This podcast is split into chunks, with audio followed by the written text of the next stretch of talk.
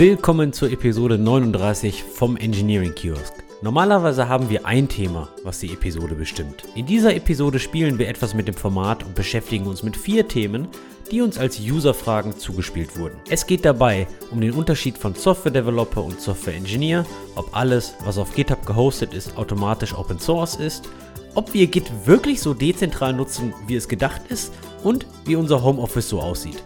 Viel Spaß dabei! Alle guten Dinge sind zwei, oder? Und deswegen versuchen wir. Moment, bei euch in Duisburg sind alle guten Dinge zwei? Bei uns in Duisburg sind wir froh, wenn wir überhaupt was geschafft kriegen, siehe den Duisburger Hauptbahnhof. Also alle guten Dinge sind eins bei euch. Alle guten Dinge sind, wenn wir mal anfangen. Aber heute machen wir mal, alle guten Dinge sind zwei, denn heute versuchen wir das Format der gemischten Tüte endlich mal einzuführen. Wir haben die ganze Sache erfolglos in Episode 36 versucht. Ja, weil du so viel redest und nicht mehr aufhörst zu reden, wenn man dir eine Frage stellt. Wir haben sogar, ich habe sogar am Ende von der Episode dich rausschneiden müssen wieder, weil du bei einer ganz kurzen Frage, die man mit einem Satz beantworten sollte, wieder irgendwie vier Minuten oder so geantwortet hast. Sprach er und redete mir rein. Du warst bei der gemischten Tüte. Gemischte Tüte. Was ist eine gemischte Tüte? Früher bin ich immer zum Kiosk gegangen, habe eine D-Mark oder zwei D-Mark auf den Tresen gelegt und konnte mir dann von den Süßigkeiten eine gemischte Tüte aussuchen. Ich hätte gern zwei Cola-Kracher, drei saure Zungen und so weiter. Zwei weiße Mäuse, die waren immer klasse. Aber Lakritz war nie dabei. Und gut, das, das, ist, das ist gut. Wer, wer will sowas? Ich weiß auch nicht. Ich mag auch keinen Lakritz, aber es gibt auch Leute, die, es gibt aber auch Leute, die mögen Kaiserschmarrn mit Rosinen. Also von daher. Das einzig wahre. Deswegen versuchen wir heute erneut das Format der gemischten Tüte zu etablieren. Und statt den weißen Mäusen haben wir intelligente Fragen von unserer Hörerschaft, die wir versuchen zu beantworten. Diese Fragen haben wir über Zeit gesammelt. Wir haben diese Fragen auf verschiedene Art und Weisen bekommen, via E-Mail, via Twitter, manchmal auf Meetups oder ähnliches. Und wir maintainen eine lange Liste von diesen Art von Fragen, wo wir uns dann immer ein Thema rauspicken, über das wir hier im Podcast sprechen. Also falls ihr eine Frage habt, bitte nur her damit. Wir beantworten sie dann irgendwann mal. Wir versuchen diese Fragen zu timeboxen, irgendwas so zwischen 10 und 15 Minuten. Und dann springen wir zur nächsten. Ich würde sagen, springen wir mal direkt rein. Die erste Frage, die wir bekommen haben, ist, Wolfgang, was ist der Unterschied von einem Software-Developer, Developerin und einem Software-Engineer, einer Software-Engineerin? Heißt eigentlich Developer oder Developer? Das frage ich mich die ganze Zeit. Es sagen mittlerweile so viele Leute Developer, dass ich schon glaube, es ist richtig, aber ich, ich kann mir das eigentlich nicht vorstellen. Aber das ist ein anderes Thema, du brauchst es jetzt gar nicht beantworten. Die Frage kam von, von Nils und wir hatten die schon versucht in einem Satz zu beantworten. Also ich habe sie in einem Satz beantwortet in Folge 36, du in vier Minuten, die ich dann rausgeschnitten habe. Also lasse dir mal den Vortritt. Du kannst jetzt deine vier Minuten, ich könnte einfach die vier Minuten reinschneiden jetzt von, von, von letzten Mal. Das wäre ja noch einfacher, aber ich, ich lasse dir mal den Vortritt. Vielleicht nochmal zur Erinnerung, meine Einsatzantwort war, es gibt keinen Unterschied zwischen Software Developer und Software Engineer. Das challenge ich ein bisschen, denn es gibt keine industrieweite Definition von Software Developer und Software Engineer und auch in Job Descriptions wird der Begriff austauschbar behandelt. Ich denke, mehr und mehr Job Descriptions gehen von Software Developer zu Software Engineer mit der These, dass sich das ja wahrscheinlich professioneller anhört. Persönlich denke ich, der Unterschied ist, dass ein Software-Engineer wirklich, ich nenne es mal, ingenieurshaft an die Arbeit rangeht und das Handwerk mit einer professionelleren Brille betrachtet. Was meine ich damit? Ich meine damit, ein Designdokument schreibt. Also man bekommt eine Anforderung und dann denkt man wirklich mal einen Tag, zwei oder länger drüber nach, wie baue ich das dann am besten.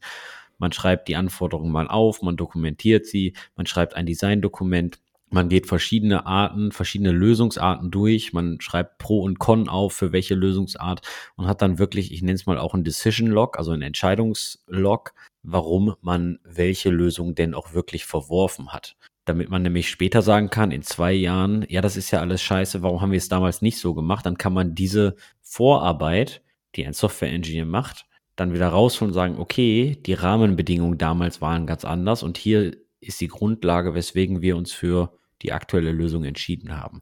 Aber ist das nicht, ist das nicht eher ein Senior Engineer? Also wo, würdest du jetzt, wenn du eine, eine Jobanzeige siehst, Software Developer, würdest du jetzt sagen, die Leute, die sich dort bewerben, haben alle diese Fähigkeiten nicht?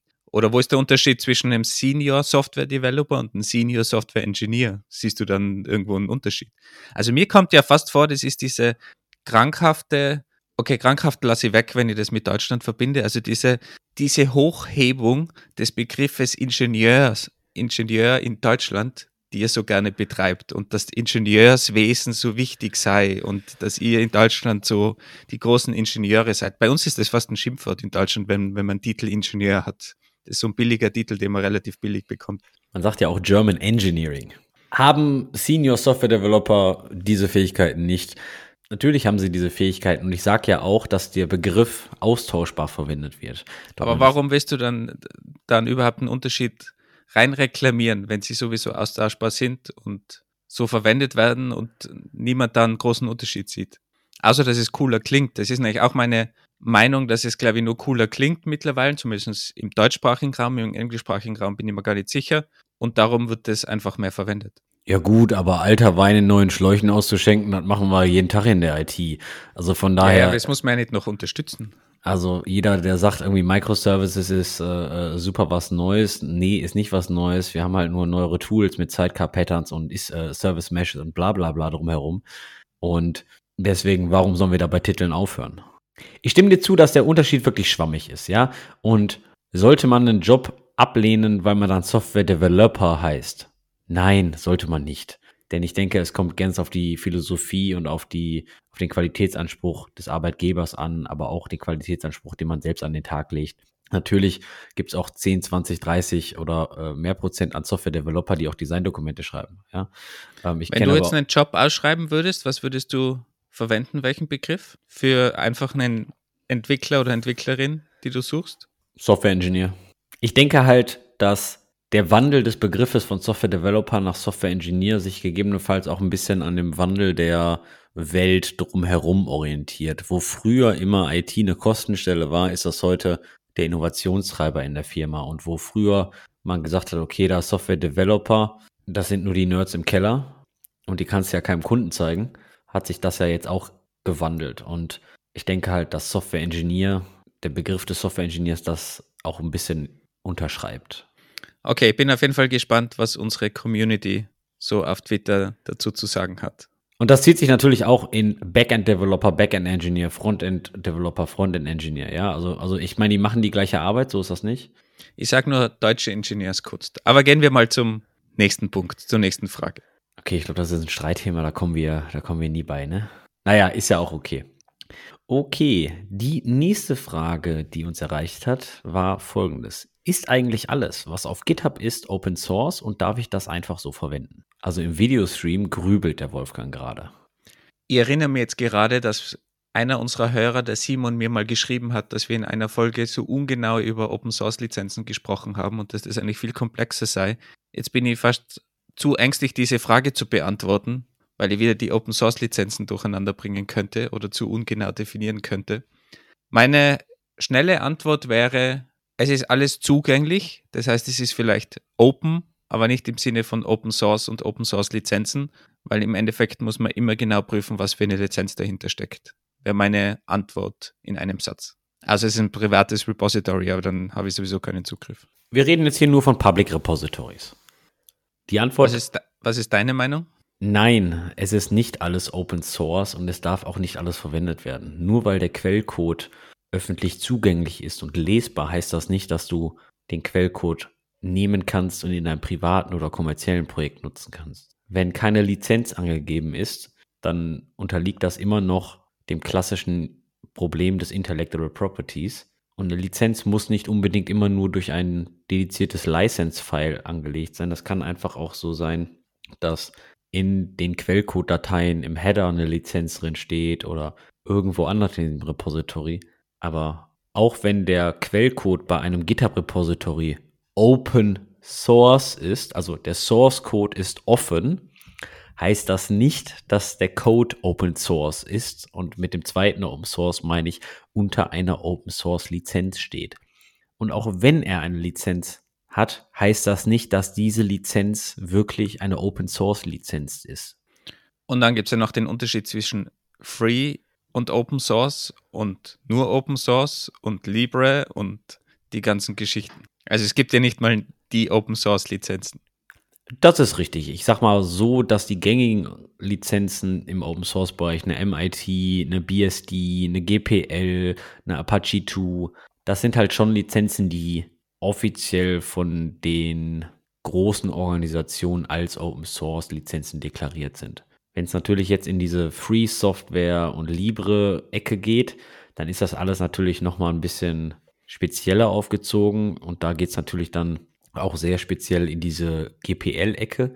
Das bedeutet zum Beispiel, wenn ich eine GPL-lizenzierte Software nutze und in meine Software mit einbaue und die auch modifiziere, dann muss das Resultat ebenfalls unter GPL neu lizenziert werden. Dann kann ich diese nicht einfach unter Apache 2 lizenzieren. Was es dann wiederum automatisch Open Source macht. Das ist bei der MIT-Lizenz zum Beispiel jetzt nicht der Fall. Die MIT-Lizenz oder Software, die unter MIT lizenziert ist, kann ich in meine Software einbauen, modifizieren und dann auch verkaufen. Und da hat eben der Simon, einer unserer Hörer, damals bei Folge 4 auch kritisiert, dass wir gesagt haben, dass GPL dann nicht so gern von Firmen verwendet werden, weil man da eben dann daraus auch wieder Open Source immer generieren muss. Und da hat er eben auch zu Recht gesagt, es stimmt nicht, dass Firmen da automatisch die Hände davon lassen. Und das beste Beispiel ist ja auch der Linux-Kernel selber, der GPL ist und dementsprechend durchaus von Firmen verwendet wird. Das ist korrekt. Aber da kommt es ja ganz drauf an, wie GPL-lizenzierte Software verwendet wird. Wenn ich das Endprodukt, nämlich den Linux-Kernel, einfach so nutze, dann kann ich den ja auch in mein kommerzielles Projekt mit einbauen. Wenn ich aber jetzt den Wolfgang-Kernel mache und nutze den Source-Code vom Linux-Kernel und modifiziere den weiter und verkaufe den Wolfgang-Kernel danach, das geht nicht, weil mein Wolfgang-Kernel muss ich dann unter GPL-Lizenz stellen. Und was ja heutzutage auch viel gemacht wird, und das haben wir ja gerade kürzlich besprochen mit Elasticsearch zum Beispiel, dass immer mehr diese Lizenzen kommen, die sagen, du darfst es zwar verwenden, außer wenn du ein Produkt damit baust und das als Service wieder anbietest. Es gibt ja auch zum Beispiel diese Kafka-Alternative Red Banda, sind ein Drop-in-Replacement und sind, glaube ich, in C geschrieben, wenn mich nicht alles täuscht. Auf jeden Fall nicht in Java und behaupten auch, sie sind schneller und die haben genauso die gleiche Lizenz. Darfst du natürlich anwenden, aber du darfst keinen Service anbieten in der Cloud, weil das wollen sie für sich natürlich behalten, um irgendwie Geld zu machen mit der Software. Das ist ja mittlerweile ein ziemlich klassisches Pattern und auch verständliches, weil du halt damit noch irgendwo einen Revenue Stream hast von deiner Open Source Software. Ja, aber nehmen wir doch mal das Beispiel von Elasticsearch. Elasticsearch hat einen Lizenzwechsel gemacht das bedeutet aber, dass alle vorherigen Lizenz, äh, alle vorherigen Versionen, die bereits released wurden, noch unter der alten Lizenz stehen. Das bedeutet, du könntest jetzt als Cloud-Provider die älteren Versionen von Elasticsearch immer noch betreiben als Cloud-Offering. Ja, was einmal unter einer Lizenz draußen war, kannst du natürlich nicht mehr zurückziehen und, und verhindern. Ganz genau. Aber kommen wir, kommen wir nochmal zur Frage, ist denn alles nur, weil das auf GitHub jetzt öffentlich einsehbar ist, kann ich das denn nutzen? Die Antwort ist einfach nein. Und die Realität sieht da ein bisschen anders aus, weil die Leute nutzen einfach die Software und kaum, also die meisten kleineren Firmen werden jetzt keine Lizenzchecks haben über alle Dependencies. Wir hatten da auch schon mal in einer Episode darüber gesprochen, wie kompliziert es eigentlich ist, alle Dependencies von deiner Software herauszufinden. Da geht es dann natürlich unter anderem in das Thema Bill of Materials, sogenanntes BOM, was all dieses Inventar natürlich kategorisiert und was es dann durch Super macht. Aber es ist generell ein sehr schwieriges Thema zu wissen, welche Lizenzen eigentlich in deiner Applikation so alles verwendet werden. Sind diese Lizenzen überhaupt untereinander kompatibel? Ist das eigentlich überhaupt legal, was ich mache? Es, was auch ganz oft passiert, ist, dass es gar keine Lizenz gibt, keine definierte Lizenz. Und damit ist es auf keinen Fall Open Source, nur weil der Source Code verfügbar ist. Damit ist es eigentlich automatisch proprietär und du darfst den Source Code nicht verwenden. GitHub hat da ja ein bisschen gegengesteuert, dass du automatisch jetzt angeboten bekommst, eine Lizenz zu kreieren, wenn du ein Repository erstellst. Aber es kann natürlich immer noch ein Repository irgendwo herumschwirren, das ganz praktisch ist, aber keine spezifische Lizenz definiert hat. Und das macht dann natürlich auch ein Problem im Zweifelsfall. Wenn man natürlich rechtlich auf der sicheren Seite sein möchte, ist das natürlich auch ein Problem, wenn ich ein Repository habe, wo keine Lizenz definiert ist. Dann kommt der Wolfgang, macht einen Pull-Request Somit haben wir beide Intellectual Property in dieser Software und danach setze ich einfach eine Lizenz drauf und stelle Wolfgangs Code, den er in die Software überführt hat, unter eine Open Source Lizenz.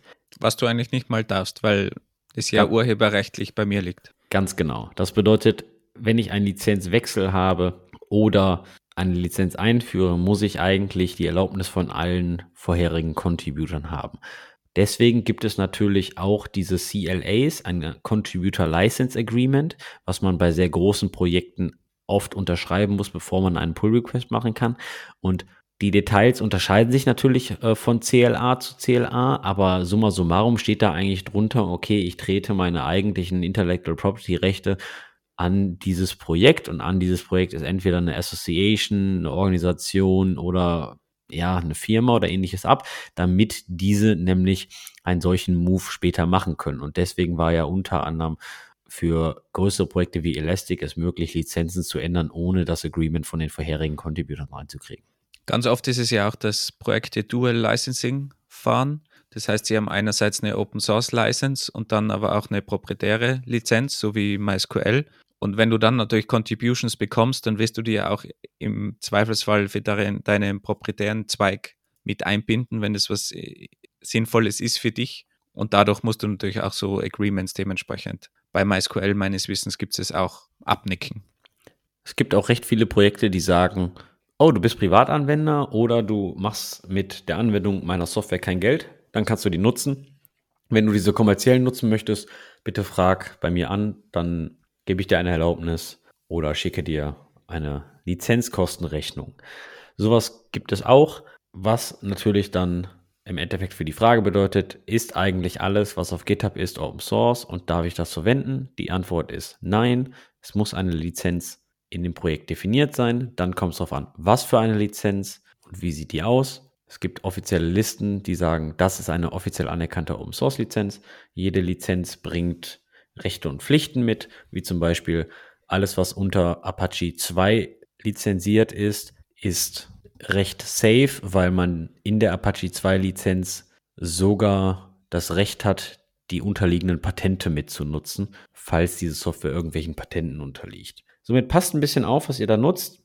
In der Realität kennen sich aber sehr, sehr wenige Anwälte damit aus, weil das ein sehr komplexes Thema ist, besonders wenn wir das ganze Thema weltweit spannen. Intellectual Property ist in vielen Ländern einfach anders gehandhabt. In Amerika wird es anders gehandhabt als in Deutschland. Das soll jetzt hier kein Rechtsberatung sein, aber als Pragmatiker ist es auch oft so, wo kein Kläger, da kein Richter. Oh, die österreichische Herangehensweise. Ich würde halt, ich würde halt sagen, passt ein bisschen auf, besonders wenn ihr größer werdet. Kommen wir zur Frage 3. Und wer sich da näher informieren will, Wikipedia ist dann natürlich ein guter Start, aber die Liste ist ewig lang von Licenses. Es gibt auch so Online-Projekte, die da ein bisschen helfen, so wie chooselicense.com oder unter opensource.org findet man auch einige Informationen zu den ganzen Licenses. Creative Commons haben wir auch noch gar nicht erwähnt, aber auch die haben auf der Webseite so einen kleinen Wizard, wo man dann einstellen kann, was will ich eigentlich erreichen mit der License und am Ende wird die richtige License ausgegeben. Also da gibt es einige Hilfe im Internet, wo man ganz gut eigentlich damit starten kann. Wir verlinken euch die entsprechenden Links in den Show Notes. Springen wir direkt weiter. Bleiben wir beim Thema Git. Wolfgang, die Frage 3 handelt um das Versionskontrollsystem Git selbst. Ist Git wirklich dezentral? Weil irgendwie arbeiten wir doch immer nur mit GitHub und wenn es down ist, gehen wir eh einen Kaffee trinken. Ich verwende sowieso nur CVS. Ja, du bist ja auch keine 20 mehr, ne? Eben. CVS, best tool ever. Aber die Frage hat einen wahren Kern. Wenn GitHub wirklich down ist, wenn wir mal wieder das GitHub Unicorn kriegen, dann ist auf Twitter die Hölle los. Hacker News hat wieder einen Top-Beitrag. GitHub ist wieder down. Und in letzter Zeit war das ja nicht wirklich selten, dass GitHub mal einen Hiccup hatte. Wobei meistens die Suche eigentlich, die hatte bei mir immer ein Problem. Verwenden sicher Elasticsearch im Hintergrund. Weiß ich nicht. Aber warum ist das so? Warum gehen wir immer Kaffee trinken, wenn GitHub direkt down ist? Weil im Endeffekt ist die Frage schon valide. Nutzen wir Git als dezentrales Versionskontrollsystem zentral und nutzen wir dann eigentlich nur das Feature from Branchen und Mergen, was den Vorteil von Git gegenüber Subversion hat? Weil irgendwie habe ich schon ein bisschen das Gefühl, dass sehr, sehr viele Leute Git ähnlich wie Subversion nutzen und ohne zentralen Server man Man kann schon arbeiten, aber man limitiert sich halt selbst. Ich glaube halt, dass GitHub ja auch viel mehr ist als Git. Git ist schon dezentral und du kannst es auch dezentral nutzen. Du kannst halt keine sinnvollen Pull-Requests in der Web-Oberfläche zum Beispiel machen. Das ist aber kein Git-Feature. Das ist halt alles, was GitHub rundherum gebaut hat. Eine coole Suche in dem Source-Code, der, die extrem schnell ist. Pull-Requests, Issues, also alle Features rundherum und ich glaube, das macht eigentlich GitHub aus und darum ist es halt mittlerweile ein sehr zentrales System, das man auch nutzt und als zentrales System nutzt. Und das geht halt weit über das eigentliche Git hinaus. Der Source Code, nur weil du den Source Code lokal hast, hilft dir das halt nur geringfügig weiter, wenn du den richtigen Branch noch nicht ausgecheckt hast oder die ganzen Kommentare nicht dazu hast zum Pull Request. Ja, das ist korrekt. Aber ich meine, natürlich können wir, wenn wir Git haben, wir können, auch wenn GitHub down ist, können wir lokal committen. Wir können lokal branchen. Wir können lokal mergen. Und ja, im Vergleich zu Subversion konnten wir das nicht. Denn jede Operation, so gut wie jede Operation hatte, einen Kontakt zum zentralen Server. Kannst du vielleicht für unsere junge Hörerschaft noch ganz kurz erklären, was SVN ist? SVN ist ein zentrales Versionskontrollsystem, was ich würde schon fast sagen, in der Softwareindustrie als Vorgänger von Git gesehen wurde. Ich meine, es gibt natürlich neben Git auch noch Mercurial und, und ähm, Perforce und andere Versionskontrollsysteme, aber CVS? CVS war ja noch vor Subversion. Ich habe gerade nachgeschaut, die aktuelle CVS-Version ist von 2008, aber ich kenne zumindest noch mindestens eine Organisation, die CVS verwendet. Also Subversion haben wir, ich sag mal, vor Git verwendet und mit wir meine ich eigentlich die Industrie. Git gab es natürlich schon sehr, sehr lange, aber zu Ruhm ist Git erst zu einem späteren Zeitpunkt gekommen. Subversion hatte die Eigenheit, dass jede Operation auch ein SVN-Log, was dann eigentlich ein Git-Log ist, also gib mir mal die letzten Commits, eine Kommunikation zum Server brauchte. Und als Git kam, Git hatte die Features von Branching und Merging als sogenannten First-Class Citizen. Also das war das Kernfeature eigentlich von Git. Man konnte branchen in Subversion, man konnte mergen in Subversion. Doch das war alles immer ein bisschen komplizierter und bei weitem nicht so einfach, weil diese Features im Nachhinein erst zu Subversion kamen. Und Git hat den ganzen Spieß ein bisschen umgedreht, besonders wenn es um Teamarbeit geht und Co. Weißt du, wann Git entwickelt wurde? Rat mal. Git wurde schon sehr, sehr früh entwickelt. Keine Ahnung. Ja, wirf mal eine Zahl raus. 1998. Gar nicht so weit daneben, aber es war erst 2005 die erste Release. Ich hatte auch immer gedacht, das, das ist eigentlich älter, aber Linus ist da sehr spät damit um die Ecke gekommen, ja. So, und das Riesenproblem war jetzt natürlich bei Subversion, wenn der zentrale Subversion-Server down war, konntest du wirklich gar nichts machen. Du konntest noch nicht mal mehr committen. Und dann hat natürlich, dann kam Git und jeder sagt, hey cool, wir sind ja jetzt dezentral und allem drum und dran. Wir können ja jetzt ein Git-Log machen auf deiner lokalen Festplatte und man kann ja committen und branchen und mergen und, und, und was weiß der Geier nicht. Und dann kam natürlich dieses Konzept von sogenannten Remotes. Das bedeutet, weil jeder ja eine komplette Kopie des Git-Repositories hat auf seiner lokalen Festplatte, müssen wir uns irgendwie organisatorisch darauf einigen, wo ist denn jetzt die richtige Git-Realität? Also wo ist denn jetzt das, die Kopie des Git-Repositories, welches wir als Team sagen, okay, das ist die Source of Truth, das ist unsere Software, diese Software liefern wir jetzt aus.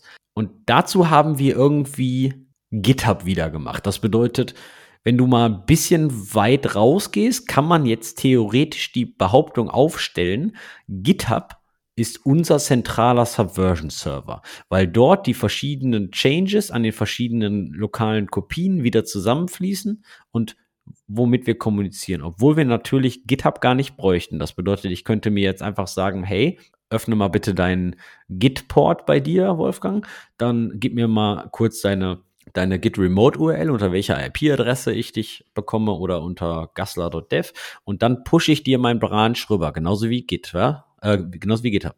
Ja, und so ist es ja ursprünglich gemacht worden. Also es gibt ja nicht wirklich einen SVN-Port oder so, aber einfach klassisch SSH. Und das war genau die Idee früher. Du hattest einen Server und dort hast du mit SSH einfach deine Änderungen abgelegt und gepusht. Also alles das, was heutzutage über GitHub funktioniert, hat man früher einfach bei SSH gemacht oder machen vielleicht einige immer noch. Und drum läuft es ja im Hintergrund auch über SSH ab. Und drum verwendest du auch SSH-Keys, wenn du mit GitHub arbeitest, weil im Hintergrund das einfach bei SSH abgelegt wird. Und so war auch die ursprüngliche Zusammenarbeit zwischen den Entwicklern, die dann Git verwendet haben. Und da hat es halt einen oder mehrere zentrale Server gegeben, genau. Und das gibt halt jetzt eine coole Web-Oberfläche oben drüber. Das ist eigentlich, was GitHub ausmacht. Das ist korrekt, aber hast du das Gefühl, dass das Feature von Git Remote oder von Remotes selbst von sehr vielen Entwicklern verstanden ist oder denken die, der Name Origin oder Upstream sind fixe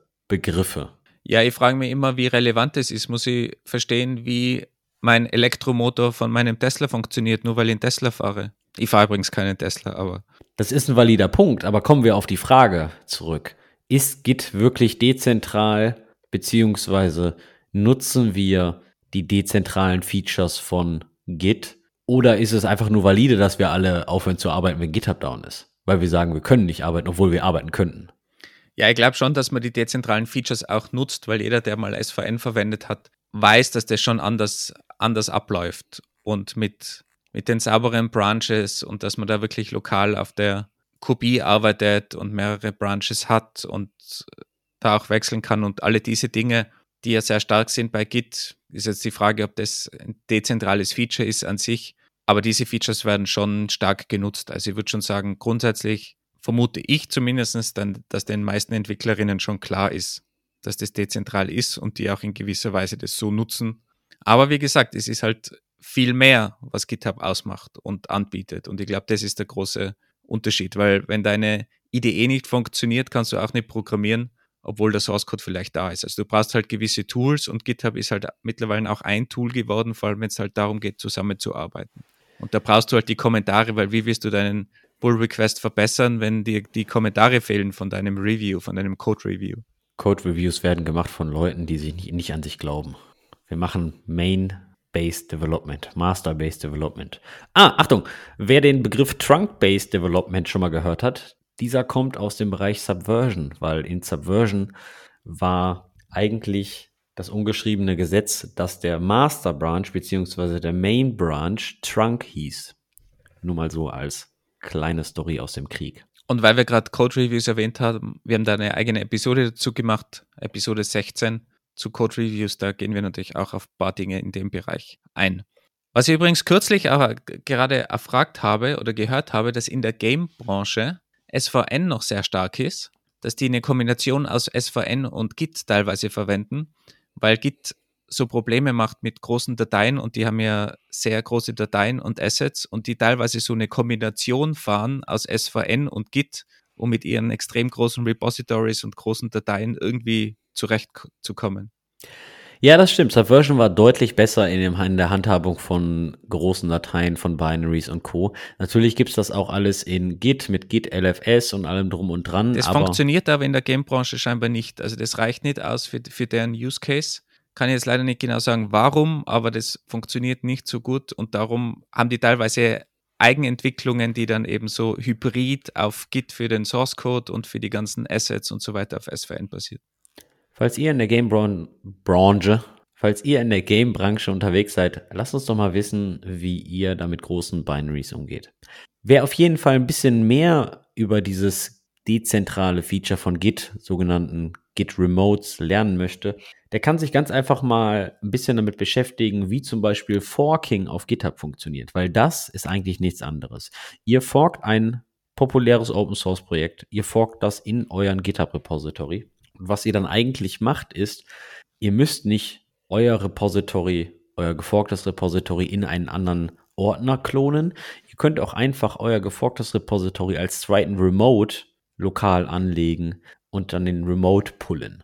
Somit habt ihr eigentlich zwei Repositories, zwei verschiedene Realitäten in einem lokalen Clone, in einem lokalen Checkout. Und da merkt man relativ schnell, dass Begriffe wie Upstream und Origin eigentlich nur irgendwelche Wörter sind, weil man kann seinen lokalen Fork auch Hans-Peter oder Wanne Eickel nennen.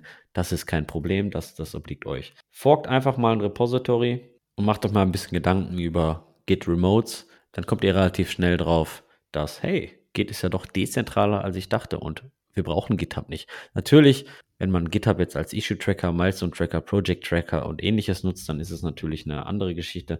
Aber das ist ja dann wieder fern von Git. Ich hatte auf jeden Fall ein bisschen Spaß, über diese Frage nachzudenken und ich denke, wir können uns alle ein bisschen an die Nase fassen und Git dezentraler nutzen, ist natürlich auch ein bisschen mehr Aufwand, wenn ich die ganze Zeit quer übers Internet zu dir lokal auf die Festplatte pushe und Co. Eigentlich ist an Git ja so schon das größte Napster der Welt, ne? Weil eigentlich kann man ja dadurch auch guten File-Transfer machen, oder? Aber mit einer zentralen Stelle, also Peer-to-Peer -Peer ist es noch nicht. Ja, nee, aber wenn ich möchte, dann pushe ich was zu dir rüber. Dann pushe ich dir einen Branch rüber in, dein, in deine Git-Kopie, oder? Das wäre doch möglich. Wenn man das Ganze sehr breit sieht, ja, dann kann man da natürlich Parallelen ziehen, das stimmt. Lassen wir die kriminellen Gedanken. Und wer sonst noch mehr zu Git wissen will, die Git-Dokumentation selbst ist eigentlich sehr gut und hat sehr gute Beispiele. Und was ich auch immer ganz nett finde, ist die Webseite learngitbranching.js.org, wo man ein bisschen spielerisch durch die ganze Branching-Geschichte durchgehen kann und Commands ausprobieren kann und das auch besser verstehen kann. Also wer da mal in die Tiefe gehen will, auch mit so, wie die ganzen Bäume erzeugt werden und wann man jetzt wirklich einen neuen Branch, einen neuen Ast aufmacht und wann nicht, da kann man eigentlich ganz, ganz gut sich mal durchspielen. Aber kommen wir mal zur, zur nächsten Frage. Und zwar die Frage kommt von unter anderem von Mario, die haben wir aber schon mehrfach gestellt bekommen, wahrscheinlich Corona-bedingt vor allem. Die Frage war nämlich, wie sieht euer Büro Homeoffice-Setup, mobiles Setup, wie auch immer aus. Und nachdem jetzt keiner mehr im Homeoffice arbeitet, beantworten wir die Frage. Jetzt, nachdem Corona vorbei ist oder so ähnlich, zumindest hoffentlich. Wir hatten ja schon drüber gesprochen. Also Deutschland hält noch an dieser Corona-Warn-App fest. Und ich habe jetzt vor kurzem auch gelesen, da wurde wieder mehr Geld reingeschossen. Und Österreich und die Niederlande haben die ja schon abgeschaltet, richtig? Ja, wir haben Corona sowieso abgeschrieben. Also. Ich meine, die deutschen Minister reden schon da irgendwie drüber, Winterwelle und bla bli blub, ja. Ja, also ich glaube auch, dass da sicher noch einiges kommt im Winter, da werden wir noch Spaß haben. Aber aktuell, glaube ich, gibt es mal keine, keinen besonderen Druck mehr, dass man da im Homeoffice arbeitet, auf jeden Fall. Darum besprechen wir die Frage jetzt, wo sie nicht mehr so wichtig ist. Aber Homeoffice wird ja nicht verschwinden, deswegen, wie sieht euer Büro, Mobile und Homeoffice-Setup aus? Was ist euch besonders wichtig und wo drückt der Schuh? Also, erzähl mal, wie, wie, wie sieht dein Homeoffice-Setup aus? Ich habe meinen eigenen Raum dafür, wo mein Schreibtisch drin steht mit Aktenordnern, blabli-blub. Das ist mir sehr wichtig, dass ich einfach die Tür schließen kann. Ich habe einen höhenverstellbaren Schreibtisch von äh, fully.com. Das klingt, als wäre es irgendwie ein Rad, so ein Mountainbike. Nee, das ist ein Online-Shop, der Büromaterialien verkauft. Also höhenverstellbaren Schreibtisch finde ich schon sehr, sehr wichtig, weil ich mich auch das einfach hinstellen möchte. Ich habe einen ordentlichen Schreibtischstuhl. Ich habe jetzt keinen. Ich habe mit einem Ikea-Stuhl angefangen, aber da habe ich gemerkt, okay, ich sitze krummer denn je. Deswegen habe ich mir einen ordentlichen äh, ergonomischen Schreibtischstuhl gekauft. Einen Moment, guck gerade, wie der heißt. Mein höhenverstellbarer Schreibtisch ist der Jarvis von Fully.com und ich habe den Haag Capisco ergonomischen Bürostuhl. Nicht ganz günstig beides, beides so circa um die 800 bis 1000 Euro. Meines Erachtens nach ist das aber sehr, sehr gut investiertes Geld, weil ich das jeden Tag mindestens acht Stunden nutze und das Geld für auch deine Gesundheit, glaube ich, ganz gut investiert ist. Und was hast du Computer, bildschirmtechnisch? Computertechnisch bin ich auf einem MacBook Pro M1 unterwegs. Bildschirm ist ein Riesenbildschirm. Ich weiß gerade gar nicht, wie viel Zoll. Auf jeden Fall sehr groß. Ist jetzt super. Andi, Andi schaut gerade, kommt mir vor in alle Richtungen auf, auf, in dem Videocall. Der muss ich, riesig sein. Ich hänge Es hat so ausgeschaut, als hätte er gerade links und rechts in die Ecken von seinem Raum irgendwie geschaut. Nein, mein Laptop ist links neben meinem großen Bildschirm auf einem Laptop-Stand. Ich habe eine externe Webcam von Logitech 1080p. Ich nutze nicht die Build-in-Kamera vom MacBook. Ich arbeite mit den kabellosen mit der kabellosen Tastatur und dem Trackpad von Apple. Ich bin also ein Apple-Jünger, tut mir leid, aber ich habe mich mal sechs Monate auf einem ThinkPad mit Fedora versucht. Da bin ich irgendwie nicht mit warm geworden. Podcast-technisch habe ich einen NT-USB von Rode mit zugehörigem Mikrofonarm und meine Kopfhörer, da laufe ich entweder auf Apple EarPods oder auf dem Bose QC35 mit Bluetooth. Das ist so mein Setup. Im Büro selbst habe ich noch ein Blackboard was eigentlich, naja, ein Whiteboard in Schwarz ist, mit so Art von Kreidestiften. Was mir aber enorm wichtig ist, dass man sich auch mehr und mehr bewegt. Das bedeutet, ich bin noch am Überlegen, ob ich mir noch irgendwie ein kleines Sportgerät kaufe, so ein kleines Laufband für unter den Schreibtisch oder ähnliches, damit man so ein bisschen mehr Bewegung hat, weil da drückt nämlich dann auch der Schuh. Man muss sich halt wirklich zwingen, aufzustehen, sich zu bewegen, weil sonst sitzt man hier acht Stunden. Jetzt wohnst du eh schon in der Pampa, hast die Natur vor der Tür. Warum gehst du denn nicht raus? Du hast ja ein Handy. Mittlerweile äh, ist zwar in schwierig, immer noch in Deutschland da eine sinnvolle Verbindung am Handy zu bekommen oder überhaupt eine Verbindung, wenn man außerhalb von, von, von den Großstädten ist. Aber mittlerweile ist es ja so weit, dass du einfach ein Meeting auch draußen machen kannst. Geh doch da zu deinem Fluss. Wie heißt dieser große Fluss? Geh doch da zu deinem Fluss. Der Fluss heißt Rhein, ja? Ja, ja, genau. Es ist, glaube ich, die meistbefahrenste Wasserstraße in Deutschland. Da sieht man wieder dieses äh, Blitzen in Andys Augen, wenn es um den Rhein geht.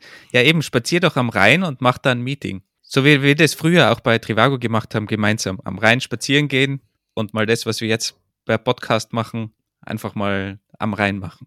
Ja, da bin ich ehrlich, das muss ich einfach mehr machen. Ich muss die Flexibilität vom Homeoffice einfach mehr nutzen. Ich muss einfach mit meinem Handy einfach mal mehr rausgehen. Ab und zu mache ich das aus dem Garten heraus, weil ich auch im Garten WLAN habe. Das ist natürlich ganz gut, wenn man halt einen äh, fähigen Laptop hat mit einer großen und langen Akkulaufzeit, weil auch so ein Google Chrome zieht halt in der Videokonferenz schon ein bisschen was an der Batterie. Aber das ist einfach, wo man sich ein bisschen zwingen muss, mehr die Flexibilität wirklich zu nutzen. Mobiltechnisch, ich mache immer einen Hotspot auf auf meinem Handy, falls ich irgendwo bin und Tether darüber. Und da bin ich dann wirklich ganz normal mit meinem MacBook M1 unterwegs. Würde ich fast sagen, relativ Standard, Setup, großer Bildschirm, nichts Spezielles. Ich finde wirklich einen guten ergonomischen Bürostuhl ungemein wichtig, weil das geht direkt auf euren Rücken. Wenn ihr euch wirklich einen kaufen möchtet, schaut mal in irgendwelchen Läden bei euch in der Gegend und testet den wirklich, ja, weil nicht einfach im Internet irgendwas bestellen. Die Stühle von Ikea sind auch gut, doch wenn ihr wirklich da mal ein bisschen in Ergonomie einsteigt, dann werdet ihr schon merken, dass ein unglaublich guter Stuhl viel wert ist. Und ja, bekommen jetzt Und sehr viel wahrscheinlich auch kostet. Die sind dann nicht günstig. Ich habe gefühlt gefühlt überall, wo Gesundheit draufsteht, ist halt alles enorm teuer. Und die sind auch gar nicht unbedingt immer die besten. Also da scheiden sich schon auch die Geister. Darum finde ich auch mal draufsetzen einfach und das ausprobieren und einen, der gut ist. Aber es muss nicht immer weit über 500 Euro sein, nur damit es irgendwie sinnvoll ist. Also es gibt auch kostengünstigere Stühle, auch gebrauchte, teilweise sehr gute. Aber am Ende muss einfach der, der, der Stuhl passen, meiner Meinung nach. Also ich habe jetzt kein Audiomix-Gerät oder ähnliches. Super viele Leute haben das ja. Ich habe auch keine Spiegelreflexkamera als externe Webcam. So was gibt's? Super viele Leute, die sich damit mit der Optimierung ihres Videos und Audios beschäftigen, machen sowas. Ich habe kein Ringlicht hinterm Bildschirm für Beleuchtung. Ich habe hier keine Philips Hue Lampen für tolles Ambiente. Wie sieht dein Setup aus, Wolfgang?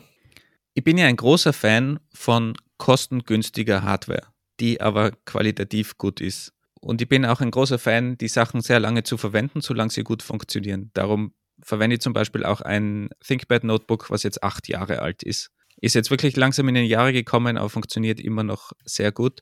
Und ich habe ganz früher eigentlich auch immer mir meine Arbeitsplätze wesentlich besser eingerichtet. Und dann ist irgendwann Trivago gekommen und da habe ich auch noch einen Arbeitsplatz gehabt. Und irgendwann waren dann meine Teams so groß, dass die über mehrere Stockwerke verteilt waren. Und ich hatte dann diese Philosophie, dass ich einfach gerne auch mit den Teams arbeiten möchte oder bei denen hin und wieder sitzen möchte oder mit den Leuten. Und irgendwann habe ich dann gemerkt, eigentlich dieser Schreibtisch, den ich dort habe, den verwende ich gar nie mehr, weil ich immer irgendwo unterwegs bin oder irgendwo neben dem Team sitze. Und am Ende hatte ich eigentlich nur mehr meinen Laptop, den ich immer mit hatte. Ich hatte nicht mal das Netzteil mit und habe mich einfach an irgendeinen Platz geses gesetzt, wo ein freies Netzteil war und habe dann von dort aus gearbeitet oder habe mir irgendwo eines ausgeliehen. Und das habe ich dann irgendwie weitergelebt. Und wie ich dann auf Reisen war, mehrere Monate lang, habe ich mir eigentlich auch daran gewöhnt, einfach auf einem 14 Zoll Notebook zu arbeiten.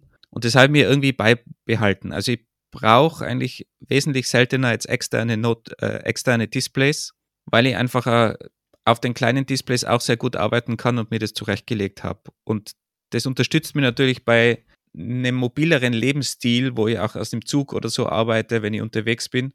Und das Größte, was ich eigentlich mittlerweile so immer mit mir mitschleppe neben dem Notebook, ist eigentlich dieses Mikrofon. Dieses Podcast-Mikrofon, damit wir ja immer unsere Episoden aufnehmen können. Aber auch das ist eigentlich ein sehr kostengünstiges Samsung-Mikrofon.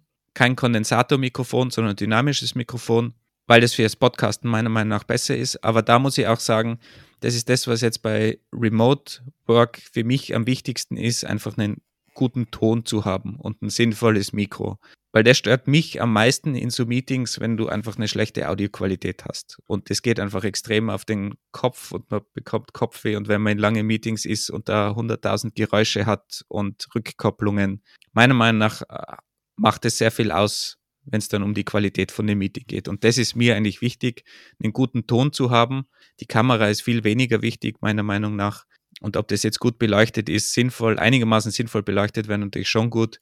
Aber der Ton ist das Wichtigste. Und sonst bin ich da eigentlich sehr mobil unterwegs mit meinem Notebook und da habe ich mir das eben zurechtgelegt, dass ich dort auch schnell arbeiten kann. Arbeite sehr viel mit, mit so Desktops, die ich wechseln kann, also so virtuellen Desktops, damit ich hin und her springen kann. Viel mit Shortcuts und da kann ich dann eben auch mobil im Zug zum Beispiel super arbeiten und super produktiv arbeiten oder aus einem Café oder an den verschiedenen Schreibtischen. Auch wenn ich natürlich jetzt irgendeinen Standing Desk oder so gerne verwende mal, aber ich probiere schon möglichst mobil zu bleiben. Und ehrlich gesagt, ich sehe jetzt wenig Unterschied in meiner Codequalität, die am Ende rauspurzelt, ob ich jetzt einen großen Bildschirm oder kleinen Bildschirm habe. Ja gut, bei der Screengröße, ich glaube, da kommt es wirklich ganz darauf an, wie du arbeitest. Ja, du sagtest gerade, du hast sehr viele virtuelle Desktops, wenn du da deinen Workflow angepasst hast, alles super mehrere Fenster aufzuhaben auf dem großen Screen, speziell auch in einer Videokonferenz, wenn du dein Screen shares oder ein paar Codefenster aufhast, mal gegebenenfalls zwei, drei mit, einer, mit einem Terminal etc. Das ist schon, das ist schon hilfreich. Ich kenne auch Leute, die stellen ihren Bildschirm senkrecht, damit die mehr Code auf einem Bildschirm kriegen. Sowas habe ich jetzt auch nicht. Also wenn ich vielleicht jetzt wirklich 100% meiner Zeit coden würde, was ja immer weniger wird bei mir, dann würde ich vielleicht auch wieder einen größeren Bildschirm auch bevorzugen, weil es schon praktisch ist. Aber ich habe ehrlich gesagt gelernt, damit auszukommen. Und wie gesagt, Coding ist bei mir jetzt nicht der Hauptbestandteil meiner Arbeit, würde ich mal sagen. Und dementsprechend komme ich auf einem kleinen Notebook eigentlich ganz gut aus. Da ist mir eigentlich wichtiger, dass ich einfach mobil bin und jederzeit schnell arbeiten kann. Egal wo ich bin, ob ich jetzt im Zug bin, auf irgendeinem Schreibtisch sitze, in einem Café arbeite, bei einem Kunden bin, dass ich da einfach möglichst schnell bin. Was mir recht wichtig ist, sind so Sachen, die eigentlich gar nicht mit dem Homeoffice beziehungsweise mit meinem Computer-Setup zu tun haben. Zum Beispiel mein Rudergerät finde ich enorm wichtig für mich, dass ich einfach mal. Jetzt hast du den rein vor der Tür und du brauchst ein Rudergerät wieder daheim. Kannst du dich nicht in so ein Boot setzen und dort rudern? Ich habe hier keinen Steg direkt vor der Tür, das ist das Problem. Und Intervalltraining in einem Rudergerät, äh, in einem in einem Ruderboot auf dem Rhein ist auch ein bisschen schwierig.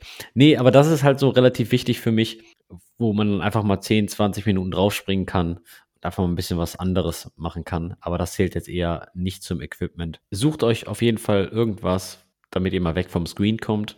Also ein eigener Raum ist unglaublich wichtig. Schreibtisch, Stehschreibtisch, ich benutze ihn jeden Tag. Das muss man sich aber natürlich erstmal leisten können, einen eigenen Raum, muss man auch dazu sagen. Weil die wenigsten Leute haben natürlich einen eigenen Office-Raum mit eingeplant die, die in einer Wohnung leben oder sich eine Wohnung zugelegt haben, vor allem wenn man natürlich in, irgendwo in der Großstadt lebt, hat man ja selten mit einem Büro geplant, vor Corona zumindest. Das ist korrekt und ich hatte auch sehr viele Kollegen, die haben ihren Bildschirm dann auf dem Küchentisch aufgebaut. Bin mir halt nicht sicher, ob man da konstant wirklich von zu Hause arbeiten kann. Kommt wahrscheinlich auf die Umgebung drauf an, natürlich. Aber ich glaube, möglich ist alles. Und wie gesagt, ich habe das eigentlich mir so zurechtgelegt, dass ich von überall, überall recht schnell arbeiten kann. Und dadurch bin ich auch nicht verwöhnt, sage ich mal, mit irgendeinem großen Bildschirm, weil sonst hat man eben dieses Problem, ah, mir fehlt der große Bildschirm, ah, mir fehlt dieses Gimmick, diese Tools. Und wenn man gar nie auf diesen Zug aufspringt so stark, dann, dann ist man da auch weniger anspruchsvoll und, und kann dann eben auch schnell losstarten. Eine externe Maus ist mir zum Beispiel noch auch wichtig, weil ich bin kein Touchpad-Freund. Ich habe dieses Apple Trackpad extern und somit bin ich auch eins zu eins im Flow mit dem Trackpad von Apple selbst auf dem MacBook.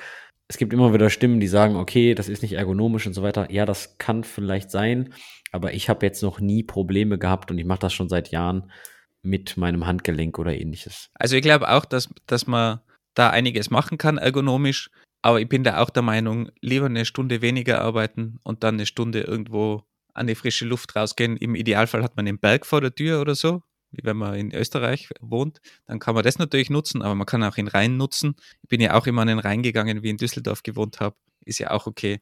Aber ich glaube, das bringt viel mehr, da eine Stunde rauszugehen, anstatt sich irgendwie eine fancy ergonomische Maus zu kaufen im Endeffekt und dafür aber diese Stunde eben zu arbeiten, anstatt an die frische Luft zu gehen. Die ganze Hardware, die wir gerade genannt haben, die Wolfgang hat, die ich habe, wir posten euch auch Die Berge vor- meinst du? Die, die, die, Hardware. Berge. Listen wir natürlich in den Shownotes auf. Wir packen auch ein Foto dazu, wie denn unser Schreibtisch so aussieht. Gegebenenfalls müsste man dann aufräumen. Aber vielleicht machen wir auch einfach jetzt gleich einfach mal ein Foto und dann könnt ihr das alles nachlesen. Vier Fragen, einigermaßen gut getimeboxt. Das war unsere gemischte Tüte. Wolfgang, wie fandest du das Format als erstes? Anders. Ist das jetzt so wie ich habe gekocht und du sagst, es schmeckt interessant oder Ja, das muss ich mir noch überlegen. Aber es ist, ist schon sehr positiv, dass wir es geschafft haben, in der Zeit durch die vier Tage, durch die vier Fragen durchzukommen. Lasst uns auch mal wissen, was ihr so denkt über dieses Format. Schickt uns auf jeden Fall Fragen. Wir sind immer glücklich über die Fragen und werden die auch beantworten im Rahmen von langen Folgen, kurzen Folgen, irgendwo am Rande, wie sich das auch immer ausgeht. Ah, sorry, ausgeht ist schon wieder so ein österreichischer Ausdruck, versteht wieder niemand. Also wie sich zeitlich so machen lässt. Das war's von uns in der heutigen Episode. Wir wünschen euch einen schönen Tag. Bis bald. Andi, du kannst doch nicht diese Episode jetzt beenden, ohne unsere ganzen tollen Feedback-Kanäle zu erwähnen. La- Lass es einfach weg. Da, da droppen die Leute eh raus und Dir ist jetzt klar, dass, wir, dass ihr das auf keinen Fall rausschneiden werdet. das ist mir egal. Ich, Aber wir könnten, wir könnten ja mal nochmal wieder erwähnen, dass man uns liken kann. Kann man uns liken? Ja, Sterne vergeben. Aber noch wichtiger wäre eigentlich anderen Leuten einfach Bescheid zu sagen, wie cool denn der Engineering Kiosk ist. Und wer es weniger cool findet, der kann ja auch noch auf unsere Webseite gehen, engineeringkiosk.dev. Da findet man ja eine lange Liste von anderen coolen Podcasts, die man sich dann anhören kann. Also auch diese Liste kann man gern teilen mit anderen Leuten und die darauf aufmerksam machen, weil am Ende geht es darum, irgendwo Knowledge zu sharen und zu verbreiten. Und ob das jetzt wir sind oder andere Podcasterinnen, ist eigentlich ja wirklich egal. Und damit auch von meiner Seite, ich werde jetzt höchstwahrscheinlich auf den Berg gehen, zumindest wenn der Nebel sich langsam verzogen hat. Und dann mal dort meine Ergonomie abholen. viel Spaß dabei, Wolfgang. Ich werde heute auch noch an den Rhein gehen, weil mein Hund mich in diese Richtung zerren wird. Dann grüß mir den Rhein, doch schön. Ich, ich bestelle schöne Grüße. Tschüss, bis bald. Ciao.